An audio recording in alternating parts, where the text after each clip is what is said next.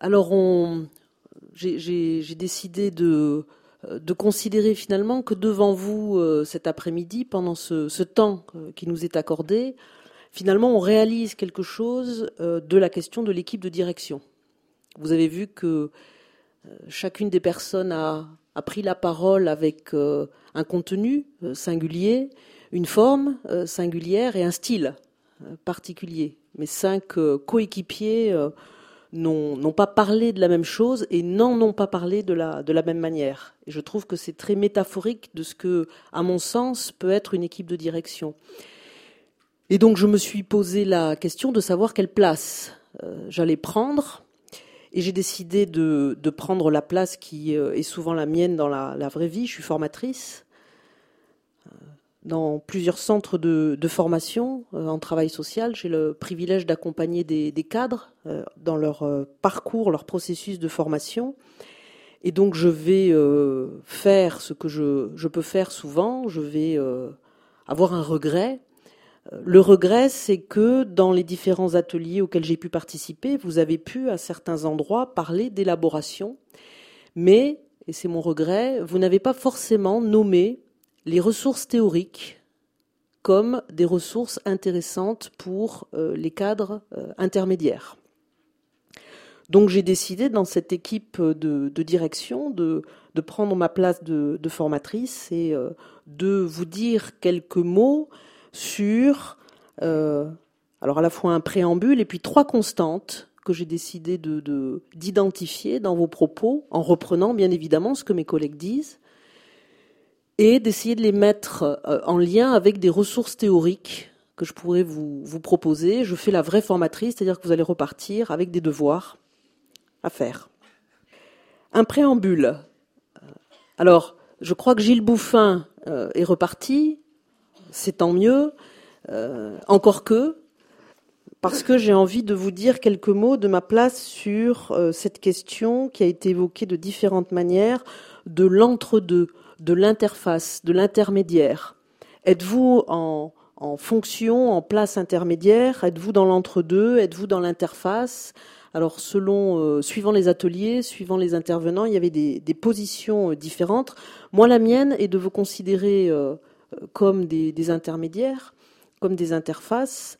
Alors, pas forcément comme ça a pu être amené dans un certain nombre d'ateliers pour savoir si oui ou non vous aviez du pouvoir, si oui ou non vous faisiez partie de l'équipe de direction, mais pour relever avec vous le fait que vous vous retrouvez, me semble-t-il, à la connexion et à l'articulation de logiques très différentes dans les établissements sociaux, médico-sociaux et sanitaires dans lesquels vous exercez. Alors sans aller du côté de l'exhaustivité, il me semble que vous avez quelque chose à dire euh, au niveau bien évidemment d'une équipe de direction, mais il me semble que vous avez quelque chose à dire au niveau d'une équipe de professionnels. Ça a été relevé dans les deux modèles que vous avez euh, présentés, Pascal, avec ton groupe. Euh, vous avez encore des choses, c'est ressorti avec la question des, des besoins, à dire des usagers. Vous avez euh, des choses, Nathalie, Jean-François, vous en parliez, à dire aussi de plus en plus souvent à l'externe, un rôle à jouer auprès euh, des autorités de tarification et de, et de contrôle du projet d'établissement, du projet associatif.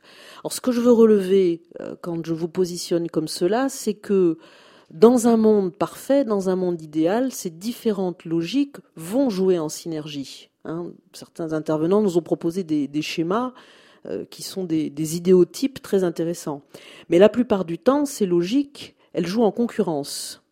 Elles jouent pas forcément en synergie et elles peuvent, me semble-t-il, vous positionner. Ça a été relevé dans euh, des situations. Euh, dans un atelier, on a parlé de contradiction. Moi, j'irais même plus loin, d'injonction paradoxale. Donc c'est pour ça que j'aime bien vous positionner quand même dans de l'entre-deux, voire de l'entre-trois, voire de l'entre-quatre d'ailleurs, et de l'interface. Ça, c'était le premier point que je voulais relever dans, dans mon préambule.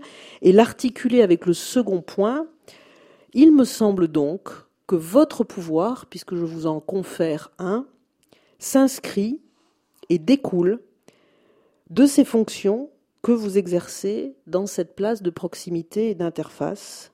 Vous vous retrouvez au cœur de la complexité institutionnelle. Et à mon sens, c'est à nouveau pour cela que vous avez du pouvoir. J'ai envie euh, de définir le, pouvoir comme le, pharmacon grec. Je ne sais pas ce qu'en aurait pensé euh, Robert euh, Damien. Comme le pharmacon grec, c'est-à-dire le, le, pharmacon, le, médicament, il est par les Grecs à la fois considéré comme le poison et comme le remède. Le pouvoir, me semble-t-il, c'est un pharmacon pour vous, c'est-à-dire que c'est à la fois un poison, ça peut, on l'a bien compris dans un certain nombre de, logiques d'équipes de direction, vous empoisonner la vie, mais c'est également le remède, c'est également le levier, c'est également l'adrénaline des chefs de service. Ça vous amène du côté aussi de la créativité, du développement de projets. C'est un mot qui a été euh, employé très très souvent dans, les ateliers, hein, projet de service, projet d'établissement. Donc le pouvoir, c'est le poison, c'est le remède, c'est la puissance curative dans la mesure, et dans la démesure, c'est aussi une puissance destructrice. Donc en préambule, j'avais envie de vous, vous positionner de ce côté-là, et du coup, dans le cadre de ce paysage, de vous proposer à nouveau trois constantes. La, première qui m'a semblé importante de, relever, elle est présente dans tous les ateliers, c'est que vous ne considérez pas l'équipe de direction comme quelque chose de naturel. Alors il me semble qu'il y a un intervenant qui était dans ce registre théorique, euh, mais il me semble qu'il n'a pas réussi à convaincre les membres de son atelier que l'équipe, elle avait quelque chose à voir avec la, nature. Euh, j'en suis bien contente. Voilà, il me semble que l'équipe de direction, c'est tout sauf la nature. Vous n'êtes pas génétiquement programmé euh, à l'équipe de, direction, et on a à nouveau vu la diversité, suivant les contextes, des différentes équipes. J'ai donc envie, en tant que formatrice, et pour faire écho à ce que vous proposiez, l'équipe de direction hors sol n'existe pas, avez-vous dit Vous avez dit de l'équipe que c'était un corps vivant. Vous avez dit, euh, vous, l'avez repris, euh, l'équipe c'est des fois oui, des fois non. J'ai envie de vous amener du côté de Sartre, qui écrit par exemple que euh, il n'est pas naturel de passer de ce qu'il appelle la collection d'individus au groupe et encore moins au groupe de travail qu'une équipe. Il écrit Les groupes ne sont jamais donnés, ni assemblage d'éléments, ni catégories, ni simple réunion de personnes. Ils supposent une association sur la base d'échanges, d'intérêts partagés et d'actions communes. On retrouve ce que vous déclinez au niveau des valeurs, euh, au niveau des espaces, au niveau des temps de réflexion nécessaires pour qu'il y ait euh, équipe de direction. J'ai envie, autre devoir, de vous ramener du côté de Freud, il écrit La transformation de la horde primitive au groupe institué dans la culture passe par la construction des deux premiers tabous ne pas tuer le totem, qui est le substitut du père, et je vous laisse choisir qui est le père à ne pas tuer dans cette équipe de direction, et ne pas se marier avec des parents, le substitut de l'inceste. Moi, je vis dans deux organisations de travail en ce moment et dans une organisation de travail qui, une règle effectivement qui dit on ne touche pas au matériel de bureau. Je trouve que c'est très intéressant. Hein. c'est une façon de dire attention, on ne se marie pas entre parents. Il y a un interdit de l'inceste. Et là encore, je vous laisse avec cette métaphore, imaginer avec qui vous pourriez vous marier, avec qui vous ne pourriez surtout pas vous marier dans une équipe de direction. Enfin, autre devoir, pour ceux que ça intéresse, du côté d'Anzieux, du côté de KS, vous irez relire que la construction psychique commune sur la base d'organisateurs inconscients réalise le passage d'une collection d'individus à un groupe. Et, je trouve ça extrêmement intéressant et extrêmement en lien avec ce que vous avez pu ramener de vos pratiques professionnelles, yeux écrit, la construction est toujours traversée par la tension dialectique entre deux pôles, ce qu'il appelle le pôle homomorphique, c'est-à-dire que pour qu'il y ait groupe, il faut forcément qu'il y ait un processus de non-différenciation, et dans le même temps un pôle isomorphique dans lequel il nous indique qu'il faut forcément aussi, pour qu'il y ait groupe, un décalage créateur entre les appareils psychiques individuels et l'appareil groupal. Et je trouve que ça rend euh, bien compte de ce que vous avez pu les uns et les autres relever dans certains ateliers, de ce que vous nous avez amené, de cette idée que voilà, l'équipe c'est un groupe, c'est des individus, et comment ces différents éléments sont en, tension.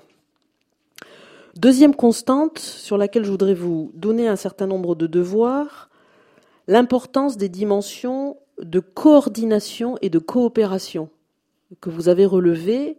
Et là, je voudrais changer de référence théorique, je voudrais vous amener du côté de ce qu'on appelle la psychodynamique du travail et les travaux, pour ceux qui connaissent, d'un monsieur qui s'appelle Christophe Dejour, hein, qui a notamment écrit un ouvrage qui s'appelle Souffrance en France. Alors les travaux de Dejour sont très intéressants parce que ils nous permettent d'abord de penser que le travail a à voir avec la subjectivité. Il écrit Le travail est défini comme l'ensemble des activités déployées par celles et ceux qui travaillent pour faire face à ce qui n'est pas prescrit par l'organisation de travail. Donc il indique que l'expérience du travail est donc avant tout une expérience affective, où il s'agit de faire l'épreuve de l'échec d'endurer l'impuissance et d'être capable de se familiariser avec euh, le réel. Du coup, il considère que pour établir une relation de travail, la confiance est nécessaire. Et je pense que c'est un mot qui a été prononcé dans l'ensemble des ateliers, cette importance de la, confiance. Alors il distingue du coup, pour construire cette confiance, ce qu'il appelle la coordination, et ça rejoint ce que Nathalie nous proposait tout à l'heure. Il dit la coordination est fondée sur des procédures transmises, sur des ordres. On a parlé du projet, on a parlé des fiches de poste, on a parlé des fiches de fonction, mais il dit aussi qu'il y a un aspect coopération dans une équipe qui est le fruit d'une lutte justement contre la coordination. Elle repose sur des règles de travail construites qui visent à ajuster les règles de coordination aux imprévus qui surgissent dans le réel du travail. Et il insiste, comme vous l'avez fait, sur des espaces de délibération qui vont à la fois nourrir la confiance et qui vont euh, également être le lieu de la confiance, puisqu'il va y avoir là une capacité et un risque à exposer ses doutes et ses échecs. Moi, je suis très très intéressée par votre appel aux espaces d'analyse de pratique, de supervision, de régulation. J'ai le privilège d'animer ce type de, d'espace dans un certain nombre de lieux avec des équipes de direction et je vois la confiance que ça entraîne, mais également la confiance nécessaire parce que très souvent dans ces espaces, on commence à parler d'abord de choses qui n'ont pas fonctionné dans sa pratique de cadre. Donc c'est pas du tout évident non plus de se surexposer devant ses pairs en disant voilà mes doutes, voilà mes problèmes, voilà mes difficultés dans euh, mon exercice de cadre intermédiaire. Enfin, troisième type de, troisième constante, il me semble que vous indiquez les uns et les autres l'importance pour qu'il y ait travail en équipe de construire des frontières. Et là, j'ai envie de vous amener du côté de ce qui est, euh, moi, le, sillon théorique que j'ai choisi de, creuser depuis quelques années, l'approche systémique, et notamment celle qui nous est proposée par euh, l'école de, Palo Alto. Cette école de Palo Alto pardon, nous, propose de considérer euh, l'équipe comme un système. Et là aussi, vous l'avez dit, le système, c'est l'idée que le tout est bien autre chose que la somme des parties. Une équipe de direction, ce n'est pas la somme des cadres qui y participent, c'est autre chose. Et à nouveau, pour ceux qui préfèrent, vous irez du côté euh, des références psychanalytiques, et je, fais le parallèle avec les tensions dont je parlais euh, tout à l'heure. Il est un thérapeute de famille euh, célèbre qui s'appelle Salvador Minuchin et qui nous dit que pour que ça fonctionne dans un système, il faut qu'il y ait des frontières claires, ni diffuses. Et là encore, on a eu des exemples euh, dans, les, dans lesquels vous indiquiez des équipes de direction où tout le monde fait tout. Une polyvalence ou une forme de clonage des personnes. Mais Minucci nous dit qu'il ne faut pas non plus que dans un système, il faut euh, euh, n'y ait, que des frontières rigides, c'est-à-dire des frontières, et là aussi j'ai entendu des témoignages qui m'ont fait rêver à ça, des frontières rigides dans lesquelles finalement on fixe les personnes dans des places et dans des fonctions euh, déterminées pour toujours. Voilà, Minucci nous invite à, rêver autour de, frontières claires dans les, systèmes, donc de frontières suffisamment précisées d'un point de vue formel pour qu'on puisse justement s'y retrouver. Et Paul Václavic, là encore, euh, systémicien nous propose, et il me semble que vous y avez beaucoup insisté, sur l'importance de pouvoir créer ce qu'on appelle des relations complémentaires. C'est ce qui se passe entre nous six euh, sur la scène cet après-midi. Les relations complémentaires, nous dit Václavic, elles sont fondées sur la différence. Il est, me semble-t-il, très très important, et je l'ai entendu à plusieurs reprises dans l'atelier, de considérer aussi l'équipe de direction comme une équipe dans laquelle tout le monde n'a pas le même titre, n'a pas la même fonction, n'a pas les mêmes responsabilités, n'a pas la même formation de base, n'a pas la même trajectoire, n'a pas la même identité, parce que c'est justement sur ces différences que des relations complémentaires. Hein. Vous avez dans un atelier parlé d'expertise complémentaire. Moi, j'ai été très sensible à ce, à ce terme. Voilà, c'est de ces différences que euh, peut émerger une expertise complémentaire dans une équipe de, euh, de direction.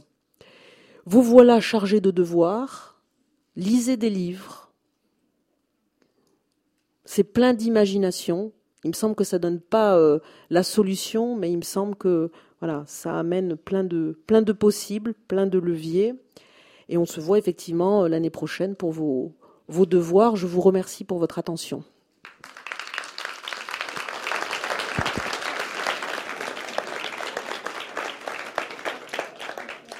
Merci à tous les cinq. Euh, c'est une très belle, euh, je trouve, illustration ce que vous venez de faire en lien avec vous autres, au fond de ce pourquoi à l'Andésie et avec l'UPEC nous avons créé ces journées, c'est-à-dire faire des choses ensemble. Voilà. bravo, encore bravo, et bravo à vous.